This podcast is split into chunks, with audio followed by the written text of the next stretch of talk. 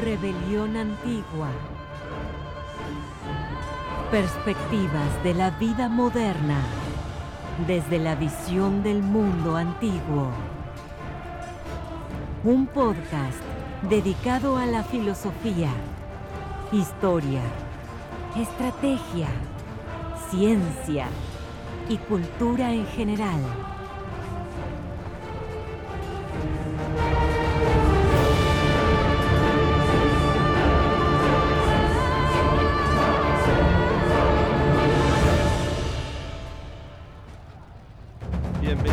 Fin del mundo, o casi. Este 2020 ha recibido la década con malas noticias que ya esperábamos desde eh, años pasados. En podcasts anteriores hablamos sobre la posibilidad de relacionar la modernidad con el medievo por el regreso de ideas como el terraplanismo y las antivacunas. Bastó una epidemia para que todo el edificio del progreso volviera a una regresión en el que la globalización parece desvanecerse y las células feudales en el que el señor Estado feudal domina la vida de los seres humanos. Son tiempos de cambio. Un cisne negro se apareció en el horizonte, específicamente en un caldo de murciélago de la ciudad de Wuhan en China. Un virus de baja letalidad, pero alto nivel de contagio, se empezó a dispersar en el, en el mundo con la mayor eh, población, que es eh, en el país con la mayor población, que es China. La pesadilla parecía haber iniciado eh, desde ahí, se extendió luego por Europa, tiró las bolsas del mundo. Em, hace un par de semanas está instalado en Estados Unidos como el epicentro, que no puede controlar las muertes y los contagios. Se ha paralizado la economía, eh, se ha acelerado el cambio de las tecnologías de la información. La economía de la atención vive en su mejor momento, pues todos estamos en casa tratando de pasar el rato mientras esta larga cuarentena eh, continúa. Los conspiranoicos comparten sus más alocadas teorías, los políticos usan el virus como arma contra sus enemigos y los influencers están perdiendo su protagonismo. ¿Cuáles son los cambios que se avecinan en el futuro? ¿Se vendrá el fin del capitalismo? ¿Los chinos impondrán su forma de gobernar el mundo o perderán el poder? Estoy con el doctor Ignacio Pérez Paragán para que podamos discutir todos estos temas y veamos eh, qué ha sucedido en los últimos meses. Eh, Doc, ¿cómo está? Pues aquí estamos eh, recibiendo esa tercera década del siglo XXI con esta noticia, la, la llamada peste de cualquier tipo, pero que nos visita a la humanidad parece ser que cada, cada 100 años. Entonces entramos con esta, pero con estas nuevas dinámicas mundiales, eh, nuestras nuevas dinámicas globales. Es el, eh, a diferencia del virus de hace 100 años, este es un virus global. Entonces es como que la novedad. Un virus en un mundo globalizado. Un virus, un virus de viajeros, ¿no? Porque no puede ser de otra manera. Es un virus de viajeros debido a que la gente viaja mucho actualmente, demasiado. Debido a que el mundo se globalizó, pues la transmisión de la, de la enfermedad pasó de un país a otro vía, vía las personas que van arribando en los aeropuertos y de ahí se expande, se expande, se expande y pues ha puesto en entredicho todo, ¿no? Porque pues sí, efectivamente estamos ante un mundo colapsado porque no podemos dar otro nombre a lo que está pasando ahorita. Está todo colapsado. Eh, personas que no se dejan colapsar, pero curiosamente no vienen a ser los rebeldes de siempre, ¿no? No vienen a ser la gente opositora al sistema, porque no se trata de eso, sino curiosamente son esas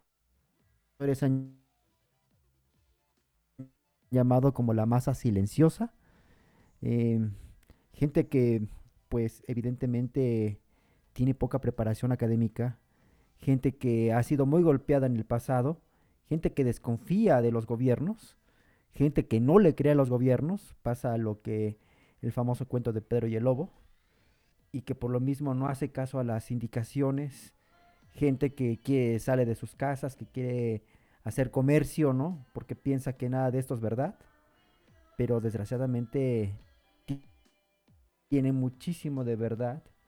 Eh, y entonces es un gobierno que está siendo rebasado en muchos países precisamente por esto, ¿no?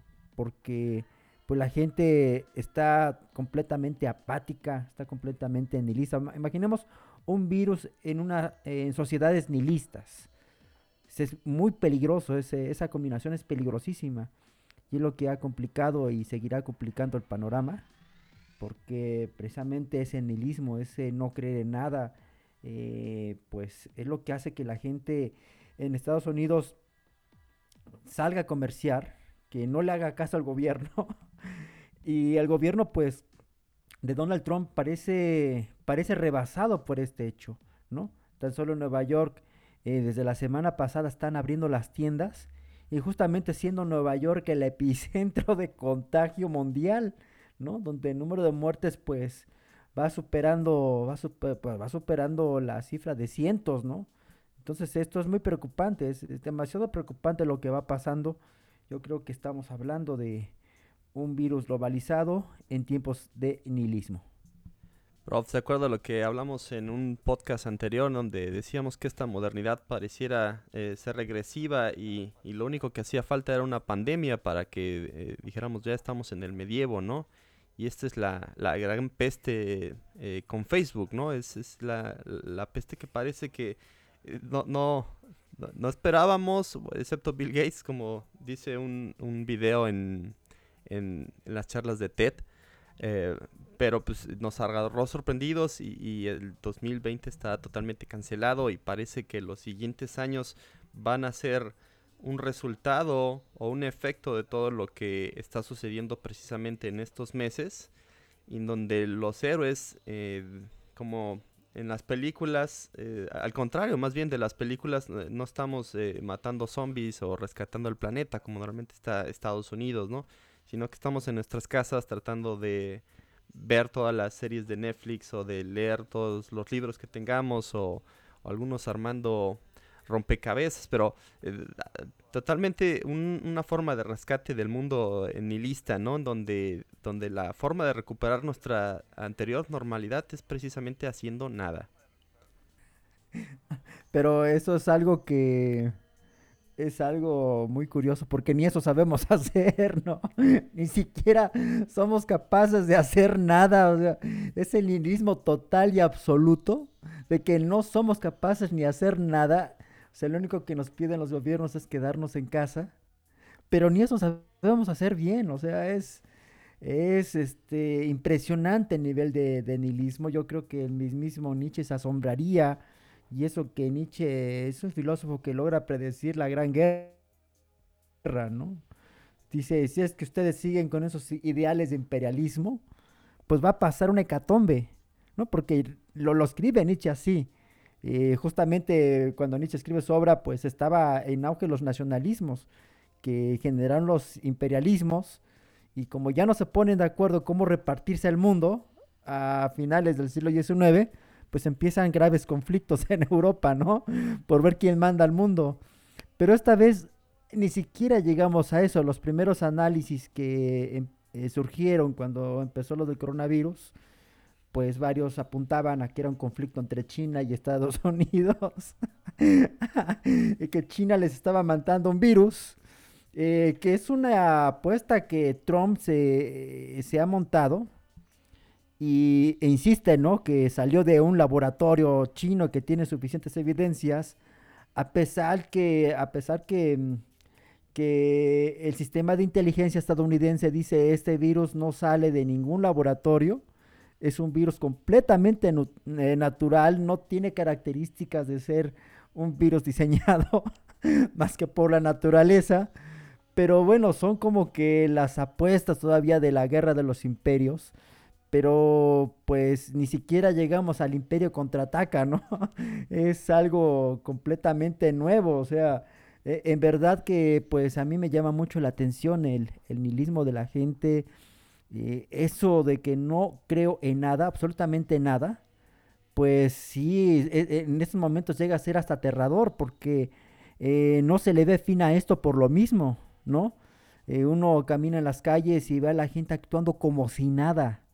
y entonces, pues, los comentarios que uno va viendo en Facebook, pues sí, realmente, pues, eh, dicen que todo es una trampa del gobierno, que esto es una conspiración mundial, pero todo escrito con faltas de ortografía, ¿no? Es como que la tendencia.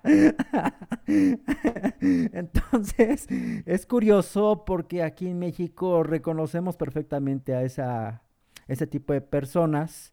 Muchos lo hemos bautizado como el síndrome del chingón, que es el nihilismo total, puro y absoluto, de que yo sé todo, yo todo lo puedo, sin ninguna preparación, sin ningún estudio, sin ninguna capacitación, yo lo sé hacer y yo lo sé. No. Entonces, el síndrome del chingón resume con creces porque es ser todo eh, sin haber invertido absolutamente nada en la vida.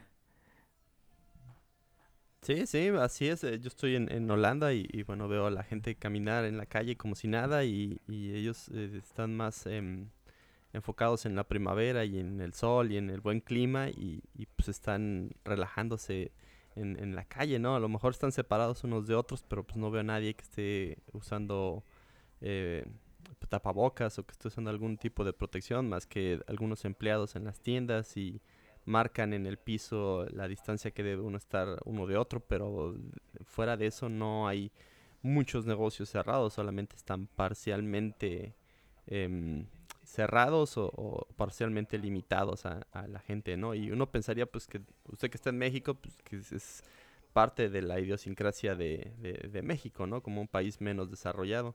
Pero, pues, aquí en Holanda, pues, es también una, una sensación similar de que la gente no está poniendo tanta atención, ¿no? Pues, em, em, imaginemos que... es, es un milismo que también es globalizado, ¿no? Es es que de verdad las clases políticas en diferentes partes del mundo han abusado de la gente y de verdad que hay una total desconfianza porque el gobierno lo está diciendo. O sea, aquí el problema más allá del virus es el eh, enunciante, ¿no? ¿Quién te está diciendo que te quedes en casa? Entonces es preocupante porque pues hay una, hay una desobediencia civil. O sea, encontramos hasta la filosofía de Turó, la encontramos allí pero Turo decía que uno se tiene que revelar ante las injusticias evidentes, ¿no? Y aquí no es un problema de injusticia, aquí es una cuestión de emergencia global. pero encontramos esa desobediencia civil en las calles de todas partes del mundo, donde la gente no cree, donde la gente eh, hace lo que se le dé su gana. Eh, si podemos pensar hasta en un paradigma de anarquismo, hay, hay, hay anarquía en las calles, ¿no? O sea, no hay un gobierno central que esté rigiendo la conducta de las personas. O sea, el gobierno está los gobiernos están rebasados ante la actitud de la gente.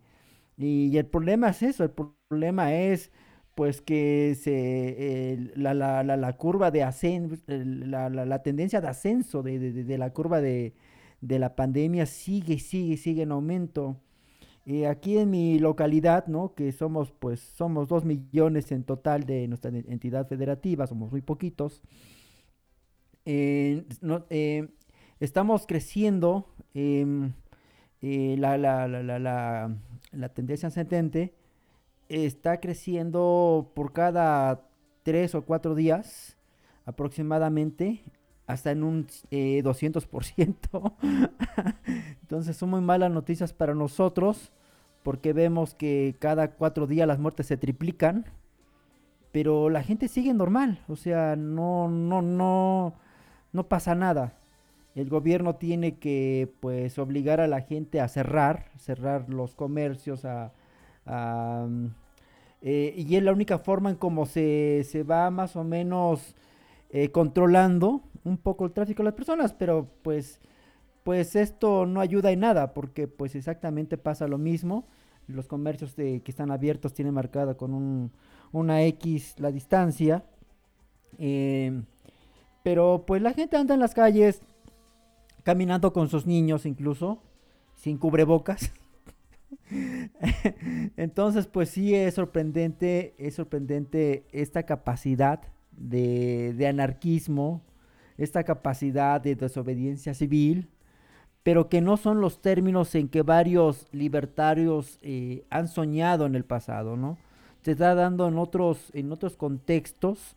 Eh, estaba leyendo el de Camerón y en el de Camerón pues, em, pues hay, eh, hay una situación de peste, pero pues parece ser que la gente sí andaba algo espantada y siguen, ahí sí siguen la indicación de, de, de algunos religiosos, ¿no?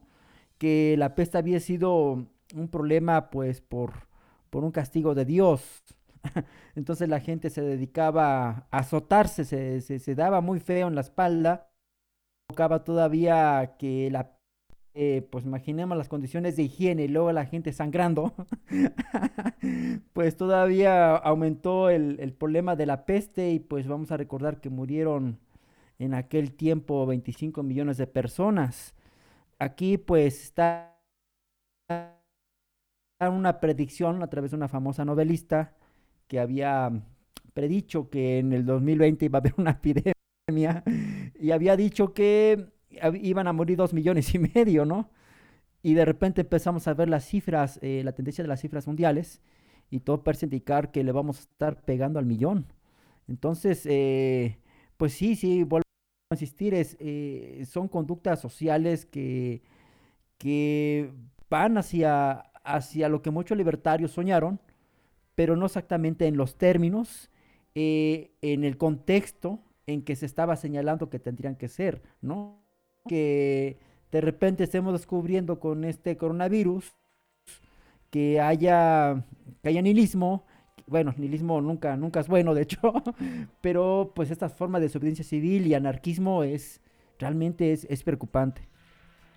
Eh, estoy escribiendo un post respecto a este tema y eh, recordé eh, la época del imperio mongol en donde surgió la, peste. En ese entonces había un khan que se llamaba Janinberg que ordenó expulsar a los cristianos europeos de la zona de la península de Crimea.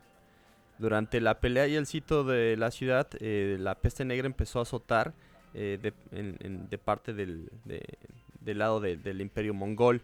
Y según los cronistas italianos dicen que la, empezó, la, enfermedad se empezó a ver entre los mismos cristianos como una especie de castigo divino que, que, hacía Dios hacia, hacia los mongoles por haber atacado sus fieles, ¿no?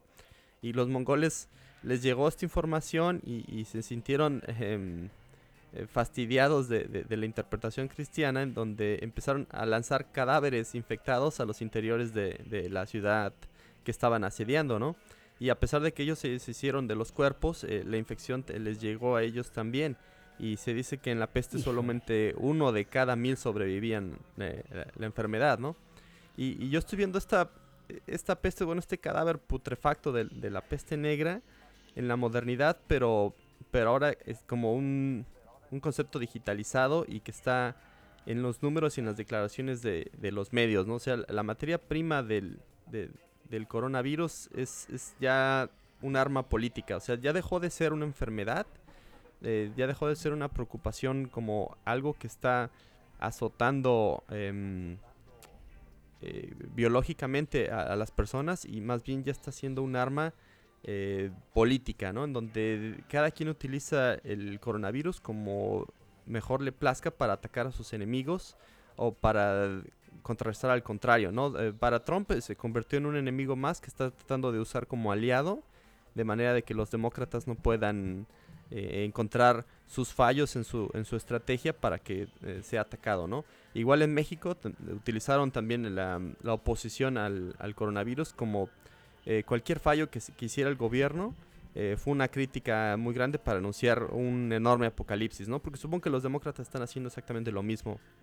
Decir, Ah, el, Trump, eh, como es tan ignorante y estúpido, seguramente está haciendo una estrategia que, va a hacer que todos los, los americanos nos enfermemos y tengamos un montón de muertos y cada vez que suben las estadísticas lo utilizan específicamente para atacar a Trump, ¿no? A pesar de que existen análisis que dicen que la, la forma en la que está constituida el sistema de salud en Estados Unidos eh, iba a dar los mismos resultados no importando quién estuviera en el poder. Eh, quizás en la reacción pudo haber sido una reacción em, más pronta de si hubiera estado, no sé, Obama o si hubiera estado Bush, quizás, o, o quizás no, posiblemente los demócratas hubieran hecho exactamente lo mismo que lo que está haciendo Trump y, las estadísticas están terriblemente en contra de, de, Estados Unidos. A lo mejor Canadá, otros países están haciendo un poco mejor. Eh, Brasil también está siendo atacado, a pesar de que el gobierno que tiene de, derecha, bueno, es, la izquierda quien está atacando a Bolsonaro, porque aparte de las tonterías que, ha declarado, em, pues sí están en, un problema que, ya se convirtió en político, ¿no? donde ya corrieron al secretario de salud, donde no se sabe si hay un orden específico, donde el mismo presidente está diciendo que la enfermedad no existe o que no va a ser tan grave porque los brasileños son muy resistentes. Mm, y, todos estos problemas están configurando el mapa geopolítico a nivel mundial eh, que va a tener un resultado que todavía no sabemos, que es incierto, ¿no? Uno en términos económicos, de cuál es el país que tiene eh, la mayor cantidad de dinero para poder sostener una población que no está trabajando o que está parcialmente trabajando y en donde los despidos están siendo constantes, ¿no? Creo que Estados Unidos ya está llegando a los 22 millones de desempleados en México eh, se habla de cientos de miles, pero no se sabe con exactitud cuántos eh, van a, conservar su empleo y qué otros van a, van a modificar también su estilo de vida para poder eh, sobrevivir. Hay negocios que ya están entrándole a lo digital porque ya, ya no hay otra forma, ¿no? Decir, bueno, es que yo estaba muy cómodo en, en el tianguis o en el mercado local de, de, mi colonia porque me llegaban los clientes, pero ahora que ya no me llegan los clientes yo tengo que insertarme en lo digital para poder eh, llegar a ellos y eso eleva la competencia con otras eh, compañías que ya estaban establecidas digitalmente, ¿no? Como Walmart. Pero regresando al tema político, eh, ¿qué pasa en, en Estados Unidos em, cuando se empieza a comparar con otros países, ¿no? Dices, bueno, este país por ejemplo, Corea del Sur, que pareciera que no está tan desarrollado como Estados Unidos, eh, crea otra estrategia y tiene mejores resultados, eh, empiezan a haber diferentes niveles, ¿no? Decir, a, compararse, bueno, ¿quién es el, país? Eh, demuestra, ¿no? ¿Quién es, quién es el, país que, que, tiene la mejor estrategia? Y en eso empiezan los ataques entre unos y otros, ¿no? De decir, no, Alemania es el que ya está haciendo su mejor trabajo porque ya levantó la cuarentena, ¿no? Y no tiene tantos muertos o Estados Unidos está haciendo mejor trabajo porque está haciendo muchísimas pruebas. O Japón ya abrió su economía y no ha tenido los mismos resultados que en otros países.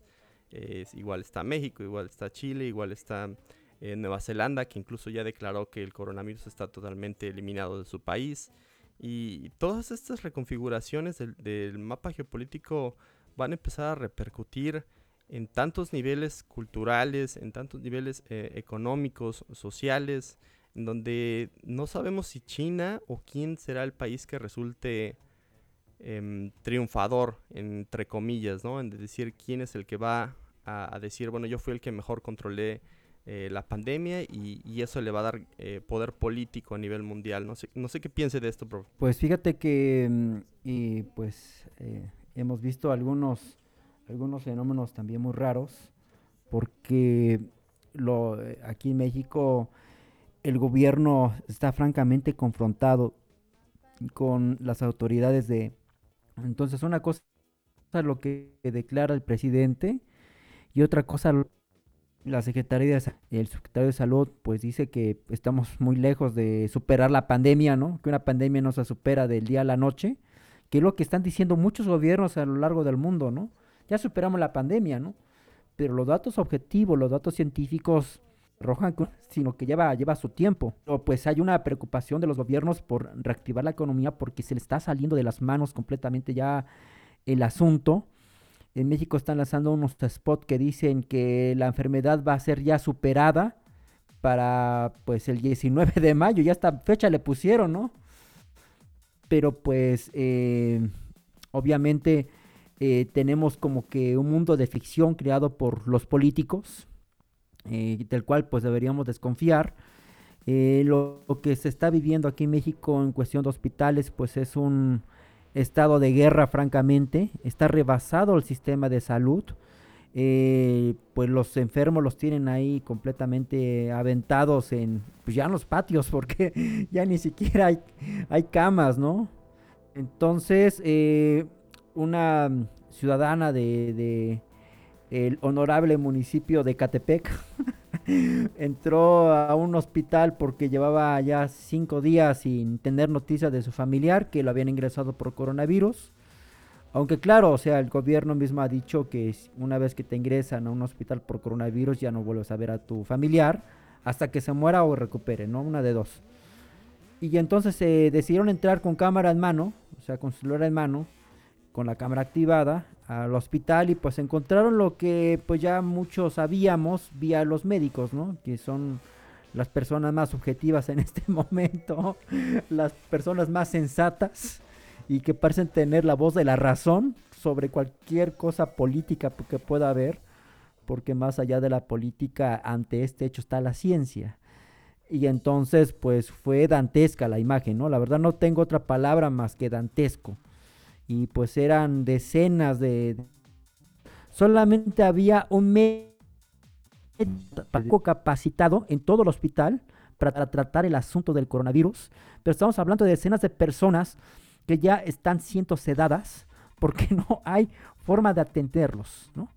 No hay forma. Entonces eh, la chica empieza a decir que los están matando, así empezó a gritar, los están matando y se les quieren sacar el líquido de las rodillas para venderlos en el mercado negro, que por eso los médicos están matando a los pacientes por órdenes del gobierno, le estaban aplicando la finalmente la inyección letal. Eh, que bueno, estas teorías eh, de la conspiración se han puesto muy de moda también en estos días y que han nutrido el imaginario de esta mayoría silenciosa anarquista, ¿no? Porque no encuentro otra manera, otro, otro mm, adjetivo con cual calificar lo que está pasando. Eh, entonces, eh, los conspiracionistas ya estaban ahí, prof. O sea, los vislumbramos sí, ya el estaban, año pasado cuando empezaron a, Así es. hacer grupos eh, de discusión sobre la tierra plana y sobre las antivacunas. Pues, o sea, ya estaban ahí, solamente necesitaban otra, otra, otro evento más mundial, global, para que empezaran a sospechar. Y claro. existen, motivos, pues, porque hay mucha información. O sea, no sé si se acuerda del famosísimo documental de hace 10 años de Zeitgeist.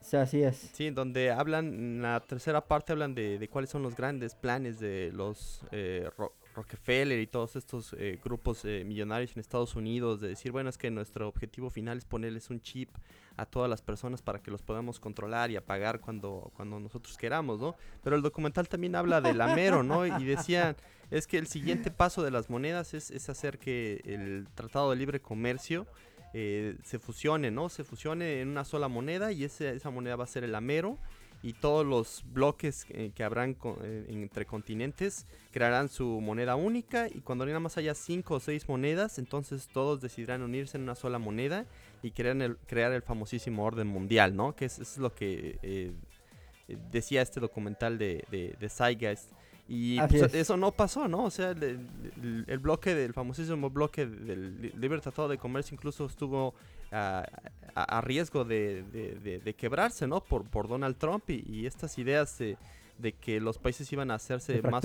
Sí. no, se iban a unir más entre ellos para eliminar las fronteras. Eh, pues no sucedió, al contrario, eh, se empezaron a cerrar más las fronteras. Lo de Inglaterra y el Brexit. Sí, el, Brexit, eh, la crisis migratoria en, Europa, eh, todas estas eh, personas que empezaron a crear sus propias monedas como el Bitcoin.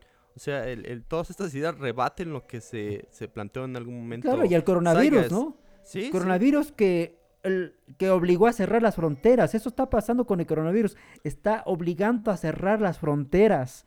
O sea, es todo el movimiento contrario. El, mundo no explotó, sino implotó en sus fronteras. Eso es muy importante señalarlo porque es todo lo contrario de lo que muchos proyeccionistas pensaban, Que todo se iba a unir en un solo bloque, ¿no? Y que se iba a cumplir el sueño de la Revolución Francesa, una sola nación, una sola ley, una sola lengua. Pues no sucedió así. Y el coronavirus es la prueba de ello. Así es. Eh, no sé si eh, conoce a Giorgio Agamben, prof, un, doctor en ciencias políticas italiano que habla del biopoder y del estado de excepción. Así es. Eh, él tiene una cita que escribió en, un periódico local de Italia, que se le ha publicado en una compilación de textos que se llama Sopa de Wuhan. Eh, tengo aquí la cita donde dice Agamben, dice, aún más tristes que las limitaciones de las libertades implícitas en las disposiciones es, en mi opinión, la degeneración de las relaciones entre los hombres que ellas puedan producir. El otro hombre, quien quiera que sea, incluso un ser querido, no debe acercarse o tocarse y debemos poner entre nosotros y él una distancia que según algunos otros es de un metro, pero según las últimas sugerencias de los llamados expertos debería ser de 4.5 metros. Dice, nuestro prójimo ha sido abolido, ¿no? Y, y John Young se, se, preocupa porque una separación eh, todavía más grande de, de los individuos eh, sí puede generar un estado de biopoder, ¿no? En donde el Estado ya no necesita utilizar la fuerza para controlar a las personas, sino simplemente aislarlos más de su contexto para que accedan a los medios que ellos quieran a través de, de, de, los medios digitales, ¿no? Entonces, si mi información ya no se comparte de boca a boca y se tiene que pasar forzosamente por un medio, existe la posibilidad de que eh, mis libertades sean cortadas y ni siquiera, ni siquiera esté mm, consciente de, que se está produciendo esta limitación, ¿no? Y y que mi vecino ya deje de ser eh, un tanto mi vecino y se, se cree un, un, un cibervecino, ¿no? Un, vecino que está de acuerdo conmigo, pero no está en mi misma localidad, está en otro lado y entre nosotros formamos un bloque. De forma física, nuestra localidad, nuestro pueblo no está unido por las relaciones eh, en persona, las relaciones físicas, sino por esas relaciones ideológicas que tenemos en, en línea, ¿no? A, distancia. Y, eso crea ciertos bloques que, que siguen dividiendo la sociedad de, de forma eh, ideológica, pero a, la vez coarta las libertades físicas que, que llegamos a tener en, la década pasada, que, que, esta década pareciera que están en, en duda, ¿no?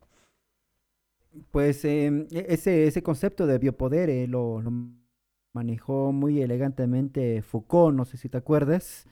Eh, exactamente es cuando el Estado toma poder sobre tu cuerpo, ¿no? Eso es el biopoder. Eh, y sobre tu cuerpo va legitimando sus acciones. Es lo que te iba a comentar hace rato, que los Estados Unidos ya habían tenido como que ensayos sobre este tipo de escenarios. Vamos a recordar cuando fue lo del Antrax, que recibías a través de, de correo, ¿no? Una famosa carta y que la abrías y ¡pum! el Antrax.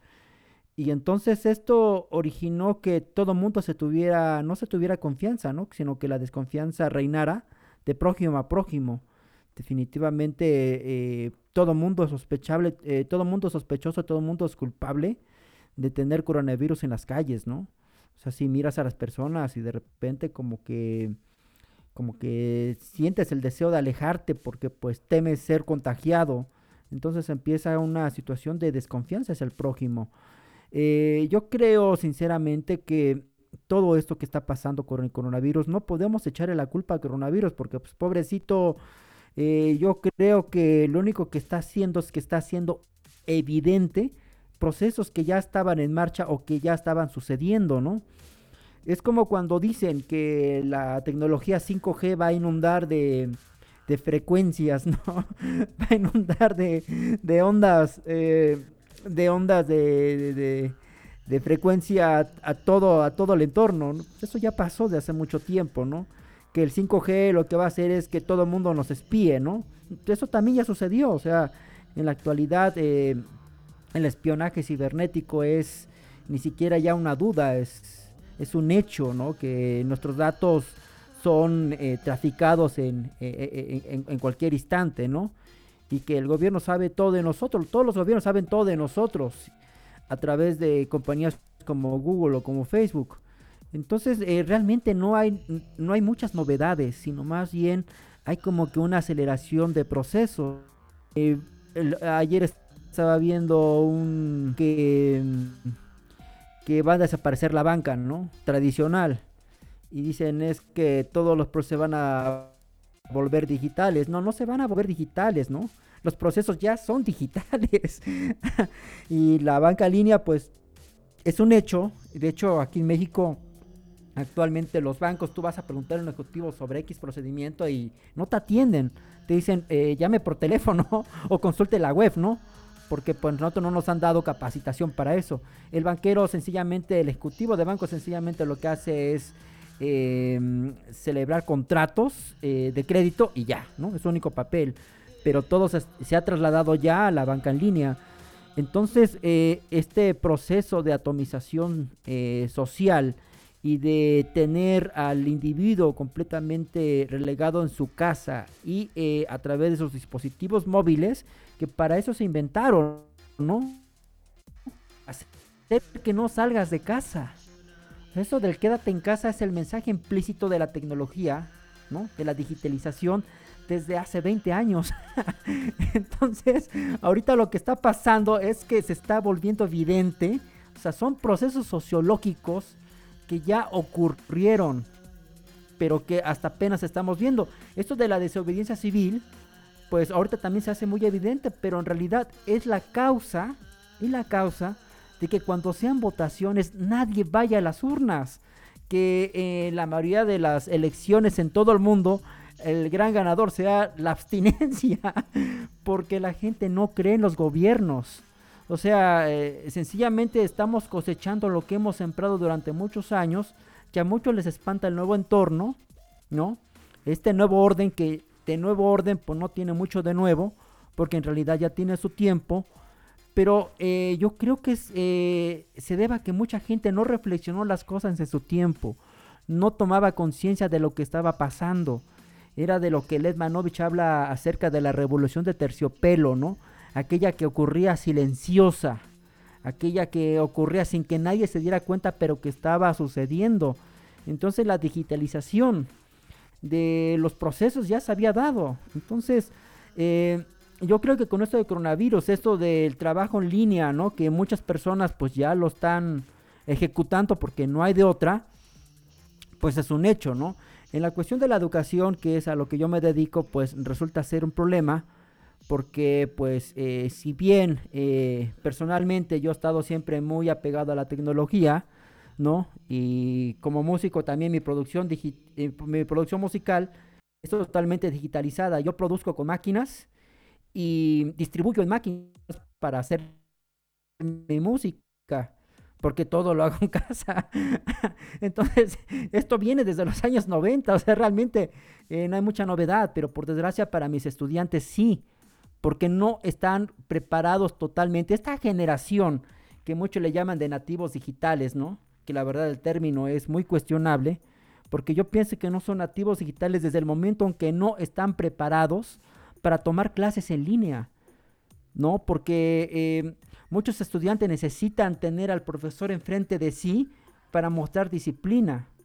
Pero el momento que toman clases en línea empieza como que a reinar, una vez más la palabra, la anarquía. O sea, como que no me importa esto, eh, lo tomo después, ¿no? Es como, como tener un libro y sacarle copias. Es decir, pues ya, ya tengo libro, ¿no? y jamás lees el libro porque ya tienen las copias, ¿no? Entonces, algo así está pasando porque pues eh, las clases eh, como se dan en entornos digitales, pues ya llega el estudiante, muchas veces tiene muchas ganas de tomar la clase y digamos eh, enciende su dispositivo móvil, le pone su contraseña y ve un, ve un momazo muy bueno, ¿no? dice, mira un meme. y ahí se acaba la clase, ¿no? Porque empieza a interactuar con otros contenidos. Y eso, pues, pues indica que estamos ante una generación que no sabe, no sabe, no está preparada eh, tan solo mentalmente para tomar clases en línea, porque seguimos todavía pegados a las viejas formas de autoridad. Eso también es un problema. Sí, sí, es, muy interesante ver estos videos en donde eh, hay em, clases eh, en línea de, de 30 personas, incluso de posgrado, de 15 solamente, en donde está el profesor y es el profesor el que tiene problemas para conectarse y en donde pregunta si lo están escuchando o no y hablan todos al mismo tiempo y nadie se entiende. Eh, es un problema que, parecía que, estaba resuelto porque teníamos muchísimas tecnologías y, ancho de banda, pero en realidad eh, se convirtió en un, problema, como dicen, de, capa 5, ¿no? Los, los ingenieros eh, informáticos dicen capa 5 cuando se refieren a que el problema ya no está en el software, sino está en el mismo usuario, ¿no? Y, Definitivamente. y, también hay problemas con, con la desigualdad. Por ejemplo, en el caso de México, en donde por más que quieran dar clases, hay, hay personas que todavía no tienen una computadora, todavía no están conectados a internet. Y si lo tienen, lo tienen en el celular por medio de una recarga. No pueden estar transmitiendo en streaming durante horas. Y, y simplemente no saben cómo, cómo interactuar con, eh, con las personas eh, a este nivel, ¿no? Saben cómo obtener información, cómo recrearse, cómo jugar, pero no, no más allá. Y, están los, obviamente otro grupo más que, que no tiene ni uno ni lo otro, ¿no? A lo mucho tendrá una televisión en su casa y eso es a lo más a lo que puede acceder, ¿no? Por los altos niveles de, de desigualdad en, en México. Em, pero regresando a este tema político, prof, em, hay una diferencia que marca este autor que a lo mejor ya lo he empezado a leer, eh, Byung-Chul Han, eh, sobre la forma en la que se controlaron las, eh, las epidemias en, Europa y, y en, en Asia, ¿no? Donde dice Byung-Chul Han, en comparación con, con Europa, en, en Asia existe un sistema más autoritario y en donde países como Japón, Corea, China, Hong Kong, Taiwán, Singapur eh, obedecen más al, gobierno y según el derivado del confucianismo en, el que crecieron y, y son personas que son mucho más em, son menos renuentes y son más obedientes que a- al gobierno, ¿no? Entonces cuando empieza a ver esta eh, esta información de, cómo se deben de comportar, le- la obedece, ¿no? Y si no la obedecen, está el gobierno chino con ciertos cientos o millones de datos para poder eh, captar la, el- la- forma en la que inter- interactúan sus, sus- ciudadanos o dónde están, eh, verlos incluso en las calles con cámaras que reconocen sus caras y, utilizar todo este big data, toda esta información para el control. Y eso es lo que, lo que más le da miedo a Byung-Chul Han, ¿no? De que em, eh, China puede decir, nosotros resolvimos el problema que nadie en el mundo pudo resolver de manera eficiente, pero tuvimos que dejar de lado las libertades, ¿no? Y, y en Europa dice, no, no, no, nosotros no queremos eh, soltar nuestras libertades, la gente todavía puede hacer cosas, solamente son recomendaciones, y, y lo que vamos a hacer son- va a ser cerrar fronteras, ¿no? Como hizo Alemania en un principio. Pero eh, esas estrategias no, no fueron tan efectivas porque eh, la propagación eh, siguió, ¿no? Y, y en China se llegó a controlar de, de- de forma muy rápida y no ha habido casos de incidencia como han empezado a ver en, en algunos países que ya empezaron a reabrir sus, eh, eh, sus economías o, las personas que se encuentran ahí, ¿no? Pues sí, cuenta mucho la, la cuestión de, de, de- la preparación filosófica de cada cultura, ¿no? También es obviamente es una cuestión completamente cultural, ¿no? Eh, em, por supuesto que en países como China es muy admirable, ¿no? La forma en como las personas eh, van obedeciendo las instrucciones eh, y también pues son da mucha risa lo que pasa en países como Haití, en donde va la policía y va golpeando a las personas que están en la calle y los va obligando a punta de fuetazos a, a guardar la sana distancia y a quedarse en casa, ¿no? Eh, parece Entonces, que fue en la, en la India. Ese video fue en la India, bro. En la India, ¿verdad? Sí, en la sí. India, sí, sí, sí, he visto varios videos, sí. Pero si y vio, a base de fuetazos los van. si vio Slumdog Millionaire, es, es común que la policía les dé de varas a, a la gente cuando no obedecen. Así es, sí, Sí. sí, sí, sí, es común, definitivamente. E- Entonces, eh, digo, también es una cuestión cultural. Pero lo que aquí me llama la atención, eh, volviendo a ese tema de lo político, es que ese nuevo orden mundial, eh, vuelvo a insistir, es algo que ya estaba, no, porque varios conspiracionistas están hablando que a partir del coronavirus va a haber un nuevo orden mundial. Yo creo que no es tan así. Yo creo que ese nuevo orden mundial ya, ya tenía sus bases y ya estaba en vías de consolidación desde hace por lo menos unos 20 años y que pues eh, las cosas están haciendo más evidentes. Em, recuerdo a una amiga que me decía bienvenido al siglo XXI, que es el siglo de los fundamentalismos. y yo no como que yo no comprendí mucho lo que andaba diciendo en aquel tiempo. Dije, bueno, pues con el tiempo voy a ver a qué se refiere la amiga, ¿no? El decir que el siglo XXI es el nuevo siglo de los fundamentalismos, pero pues yo creo que ahora es más que claro. Em, por supuesto que el mundo se va a cerrar sobre sí mismo, las fronteras también se van a cerrar. em, as- algo así va a ser como se han cerrado, por ejemplo, los caminos con las autopistas, en donde hay casetas de cobro. Aquí en México hay casetas de cobro por cualquier cosa. Avanza 5 kilómetros, hay una caseta de cobro. Eh, y es como te dijera, no viajes, ¿no? Y yo creo que eso va a pasar en los siguientes años. Es no viajes, no te muevas, quédate en casa. Eh, y es vivir con miedo, pero eh, no es un miedo irracional, es un miedo completamente fundamentado.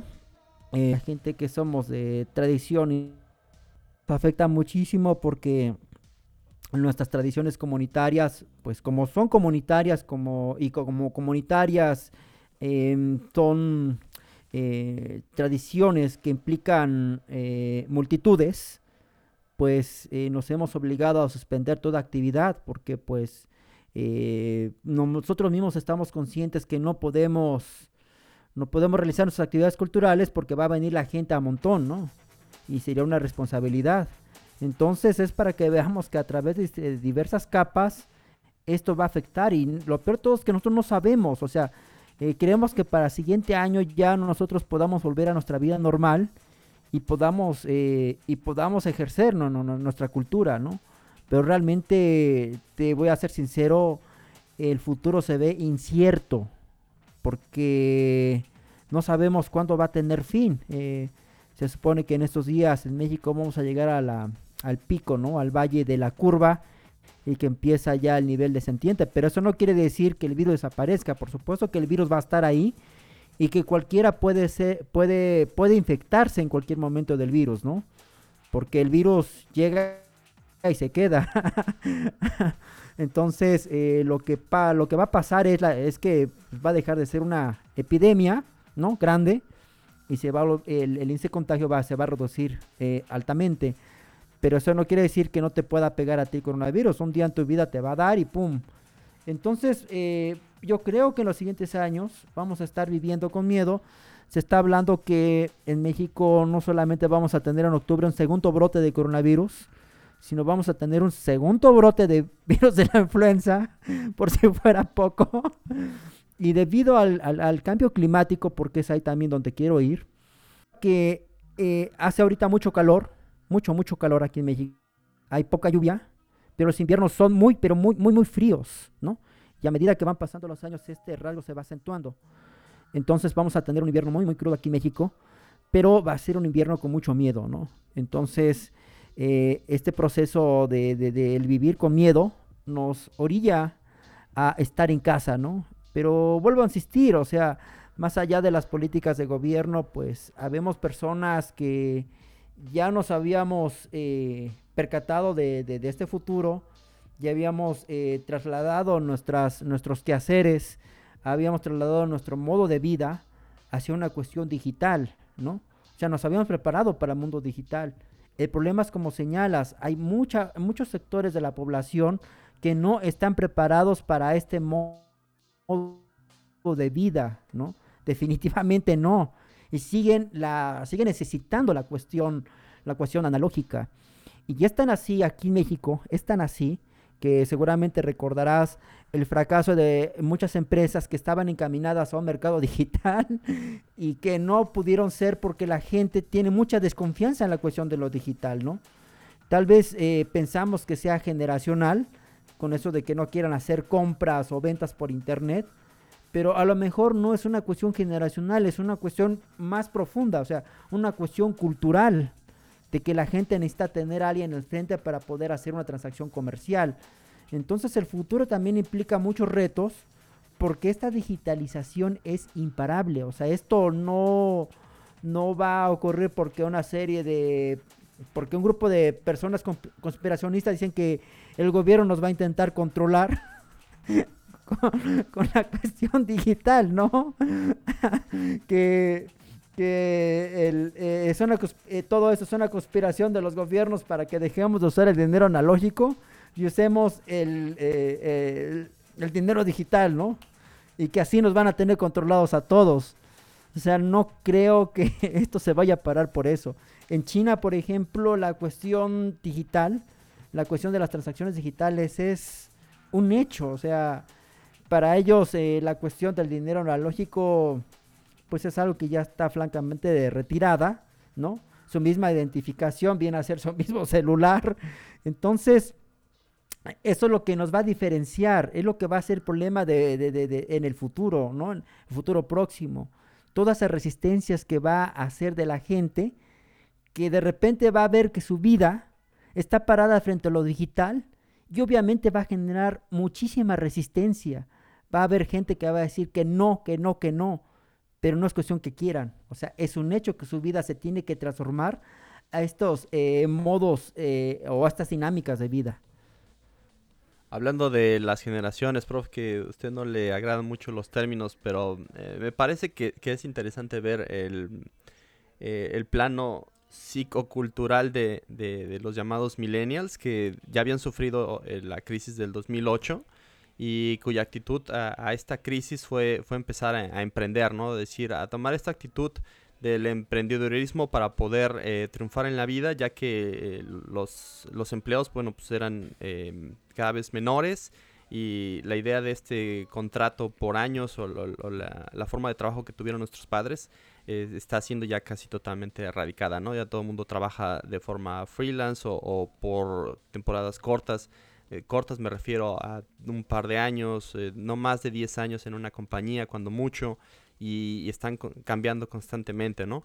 Y, esta misma generación también fue la que inventó eh, el cambio del, consumo de, del materialismo que había existido en los 90s y en los 80s hacia el consumo más de experiencias, ¿no? En donde surgieron estas aplicaciones como Instagram que, muestran a, a personas ya no disfrutando solamente de, objetos materiales, sino también de las experiencias, ¿no? Yo ya soy un viajero, yo ya soy alguien que cambia eh, lo que gano en mi compañía por, por tiempo libre, por estar eh, lejos eh, de, los cubículos, por tener una forma de vida em, distinta.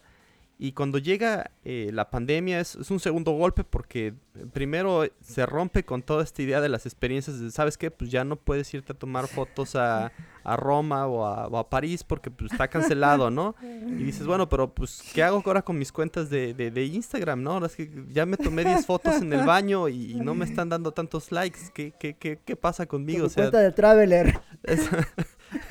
Sí, exacto, sí, incluso hay fotos Mi foto en el gimnasio. Sí, que empiezan a reciclar sus viejos videos o, incluso tratan de ser creativos, ¿no? Hay un tipo que está simulando la ventana de un avión con la puerta de su, de su lavadora, ¿no? Y está haciendo ilusión de que están viajando, ¿no? Cuando solamente está ahí en la lavadora pensando en que está en otro lado, ¿no?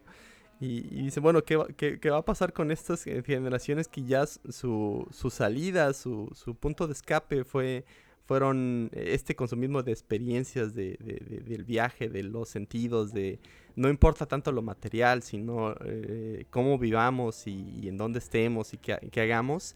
Cuando dices, bueno, sabes que ahora ya te, te restringe la movilidad, eh, ahora cómo te reinventas, ¿no? Aparte de que te, te aventamos otra crisis más que apenas acabas de, sobrepasar en 10 años, ahí te va otra crisis más que rompe por completo los sueños y, dice, bueno, si ya de por sí habían estadísticas que decían que esta generación iba a tener menos ingresos, eh, menos propiedades, menos estabilidad que en sus padres, ahora está totalmente asegurado que esta generación va a estar sufriendo durante las próximas décadas a causa de dos crisis eh, que surgieron en, plazos de tiempo muy cortos, en donde eh, su, su, propia manera de pensar va a tener que volverse a reinventar para poder eh, seguir estando vigente. Sí, lo que señalas es, es, es, completamente verificable. Muchas personas ya no saben qué hacer con su vida porque exactamente era la cuestión de la legitimidad, legitimidad de tu vida a través de las experiencias eh, yo viajo mucho, yo voy al gimnasio, mira qué, bien me estoy poniendo. Y de repente el paradigma cambia ya no a ni siquiera la salud, ¿no? Se trata de estar vivo, ¿no? Porque muchos están alejados del gimnasio. En algunos países les prohibieron a la gente incluso salir a la calle, ¿no? O sea, ni a correr, ¿no? ¡Ey, estoy vivo! Entonces, sí son procesos muy, eh, muy interesantes para un sociólogo, para un antropólogo, todo eso que está pasando. Em, por supuesto, personalmente yo me he dedicado de a unos años para acá a ser el anti-Facebook. y entonces, en el Facebook yo he dejado de postear eh, más de 250 palabras y dedico posts muy extensos de muchísimas palabras, ¿no?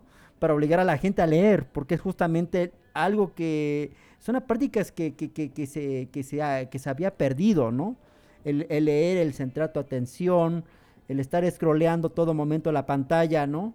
El estarle dando golpes visuales a, a, a tu cuerpo y a concluir tu vida con editoriales cortas, que son los memes, porque esos son los memes, editoriales cortas, actual que ha habido en estos tiempos, ¿no? Pero también he encontrado que en estos tiempos hay mucha gente que se ha dedicado a leer lo que no había leído nunca. a, concentrarse en muchos países haya sido para personas. Para muchas personas que se lo tomaron en serio, pues han ocupado todo este tiempo nutrirse. Y en, eh, yo también lo veo, fíjate, a lo contrario de muchos, veo que la cuarentena ha servido para muchos como una etapa de sanación, ¿no? Una etapa en donde desaceleras tu vida, que iba muy acelerada, y de repente te ponen el freno. Y de repente tienes oportunidad y tiempo para verte a ti mismo. Eh, fíjate que hay una cuestión estadística muy curiosa aquí en México.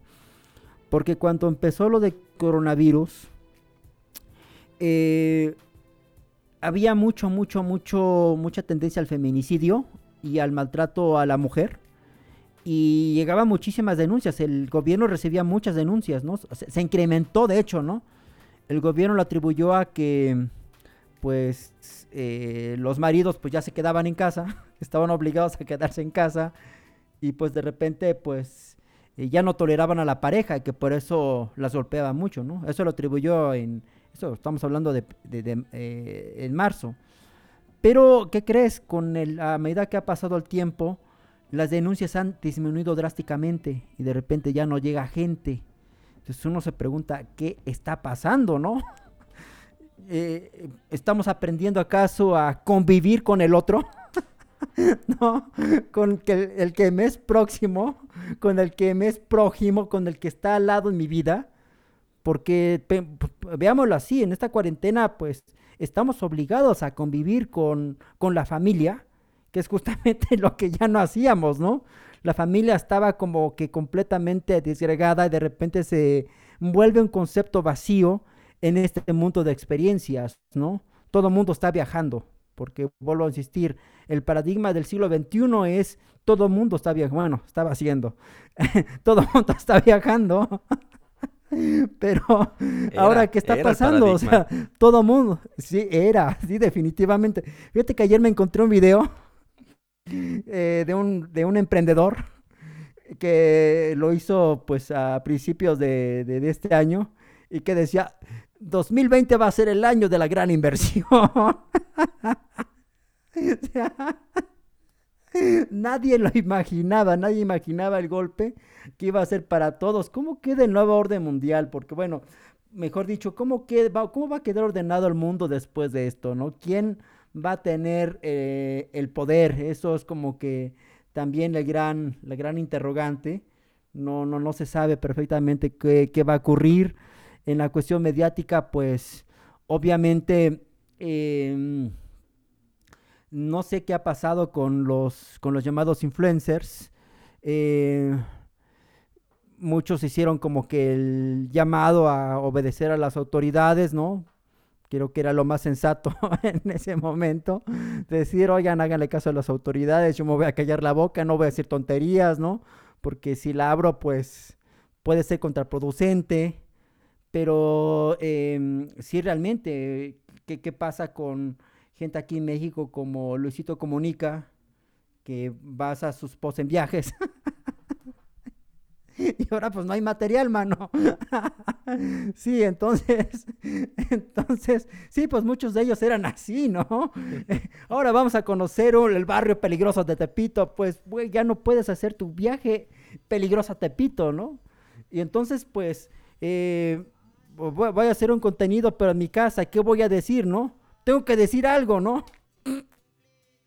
Y no hay nada que decir.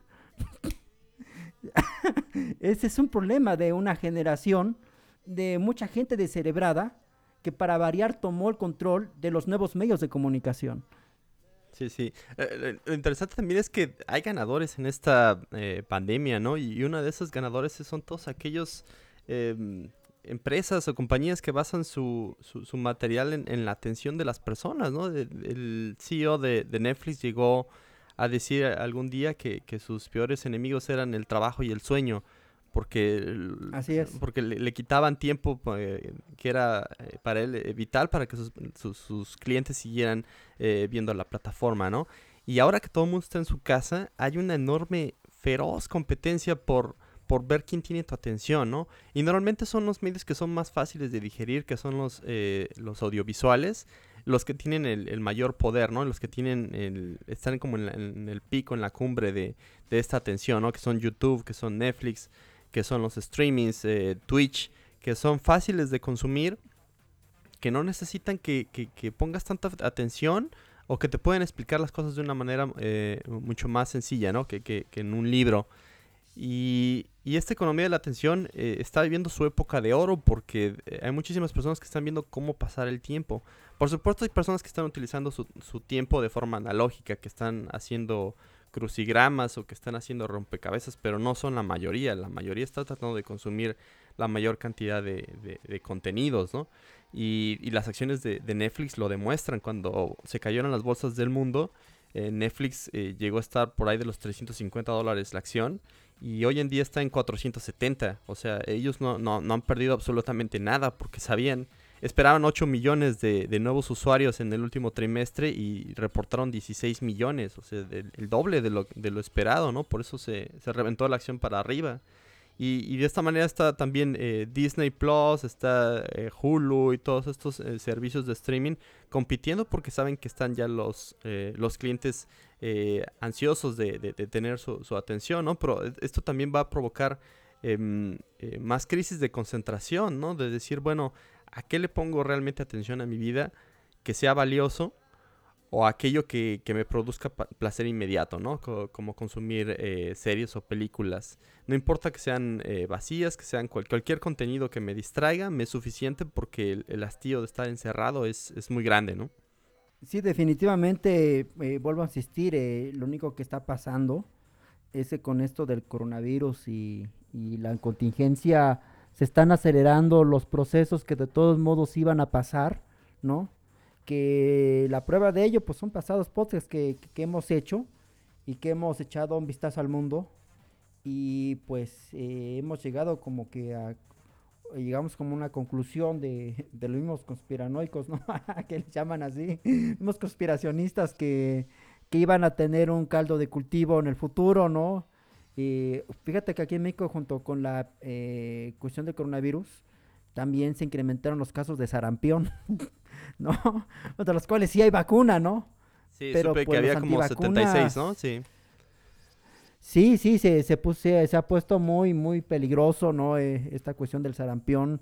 Dices, pero pues si ya estaba controlado desde hace mucho tiempo, eh, la, la, enfermedad se había declarado ya desaparecida, pero llegaron los antivacunas y si antes desconfiara, desconfiara mucha gente, ¿no? Llegaron los homeópatas, ¿no? Y también se establecieron y, y empezaron a legitimarse o de la New Age, ¿no? Que han atentado contra todo ya, ¿eh? Esta forma fácil de ver la vida, esta cosa lista al consumo, ¿no? También habla cómo se... Para una persona... Habla acerca de cómo se consume la información, porque normalmente los conspiracionistas se forman a través de los medios audiovisuales, no, no es que la conspiración esté en, periódicos o en libros, está en videos de YouTube. No, no, no, claro que no. Y esto está diciendo a qué, cuáles son los medios que son los que tienen más atención y que tienen capacidad de convencimiento, porque tú puedes leer un libro y convencerte de inmediato, pero un video te, te transforma en, tan solo un par de minutos, ¿no? Y te, resume las ideas de, de, algún pensador, algún filósofo que, bueno, si bien te hace comprender mejor al autor, también este mismo video te puede adoctrinar en convencerte de que la Tierra es plana, de que las vacunas simplemente hacen daño, ¿no? sí, definitivamente. Eso es lo que está pasando. O sea, eh, por ejemplo, yo tengo un programa de radio que, para variar, produzco, produzco en aquí en la casa, ¿no? Y un estado que queda lejos del mío, que es el estado de Hidalgo y la población se llama Huejucla. Entonces estamos hablando que de camino serían aproximadamente unas 10 horas de donde... Eh, pero yo tengo ahorita, pues como eh, no funciona la radio analógica, pueden tener en una cabina varias personas, entonces que también la radio analógica se encuentra colapsada, ¿no? Y los periódicos pues obviamente también están colapsados, porque pues implica salir a la calle, implica que tus reporteros estén activos, o sea, eh, la dinámica de los periódicos, eh, la dinámica de reportear también está en crisis. Eh, o sea, y así podemos ir de medio a medio analógico, vamos a ver que la crisis que ya venían viviendo desde años pasados, pues sencillamente ahorita no sé cómo ya van a sobrevivir, porque la verdad no la tienen fácil. y obviamente el incremento de lo digital se va, crece, crece, crece, y con esto exponencialmente aceleró el futuro y pues los nuevos medios están completamente consolidados, es lo que genera el dinero, es lo que genera eh, el consumo, el modelo del producer en este momento completamente se está consolidando, tan solo en dar clases en línea, el profesor se vuelve un producer, aunque no quiera, ¿no? Y, entonces eso es un hecho, o sea, eh, vuelvo a insistir, estos procesos sociales orientados hacia la digitalización, sencillamente como el coronavirus, se potencializaron y es la nueva realidad, o sea, es algo que no podemos negar. Entonces es algo que, que pues sí, sí, sí sorprende, ¿no?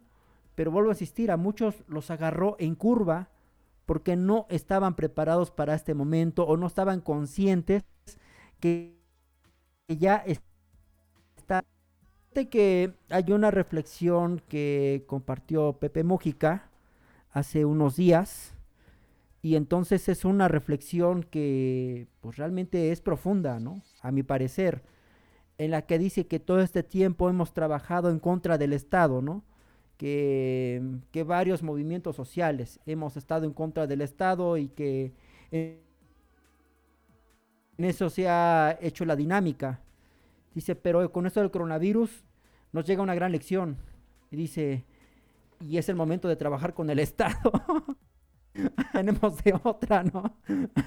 dice, ¿en quiénes, qué personas van a estar en el Estado? No hay a tomarlo muy en serio, porque eh, queda demostrado que no podemos estar fuera del sistema, que es algo difícil, ¿no?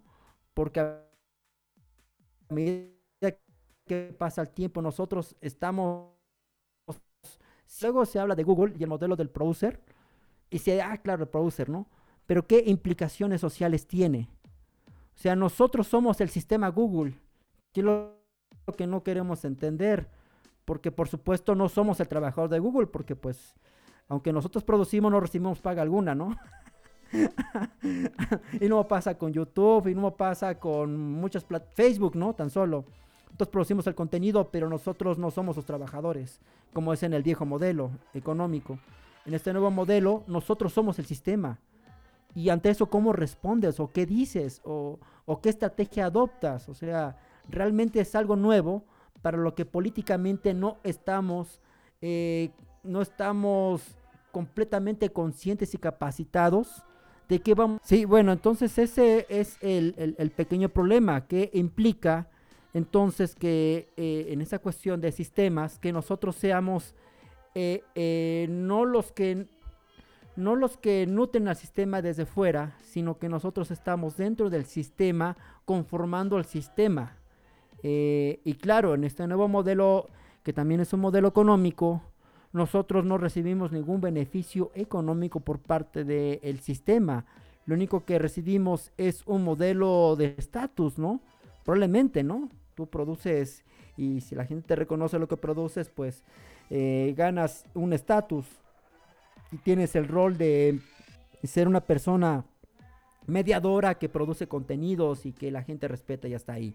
Pero no hay un beneficio económico definitivamente. Entonces es como si dijéramos que es un trabajo no pagado, pero pues no es una cuestión de trabajo. Entonces, ¿qué es exactamente? Yo creo que es algo que tenemos que resolver por estos años, cómo va a ser nuestra relación en este nuevo entorno, qué vamos a hacer, porque obviamente los únicos que han sacado provecho son los dueños de estos nuevos medios, ¿no? De estas plataformas, y Google se enriquece cada día más, más y más y más. Y es eh, a expensas de todo lo que nosotros hacemos por estas, este tipo de plataformas.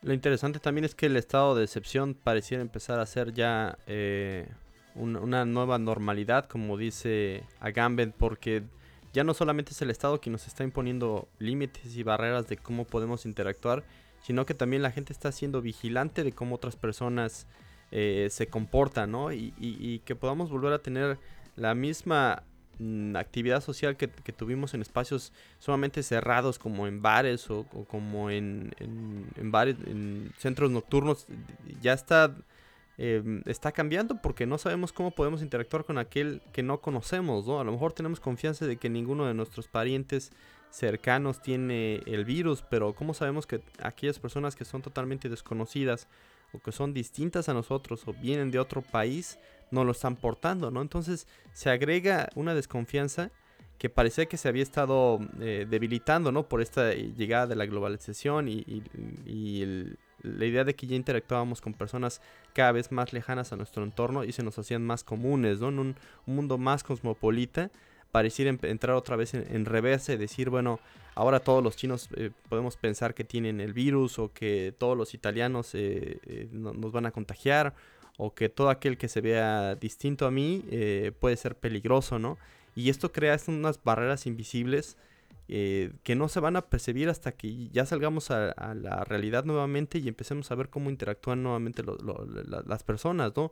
Ver hasta qué punto eh, te dan esa confianza de, darte la mano o de saludarte o simplemente van a preferir ignorarte y continuar en sus círculos cerrados, ¿no? Sí, pues yo creo que está describiendo exactamente lo que yo pienso va a ser el futuro, el futuro inmediato, ¿no? Todos somos sospechosos de tener el coronavirus, todos somos sospechosos entonces, eh, las distancias, las proxémicas van, van a aumentar, ¿no? La distancia social también va a aumentar, eh, porque todos somos, todos somos sospechosos.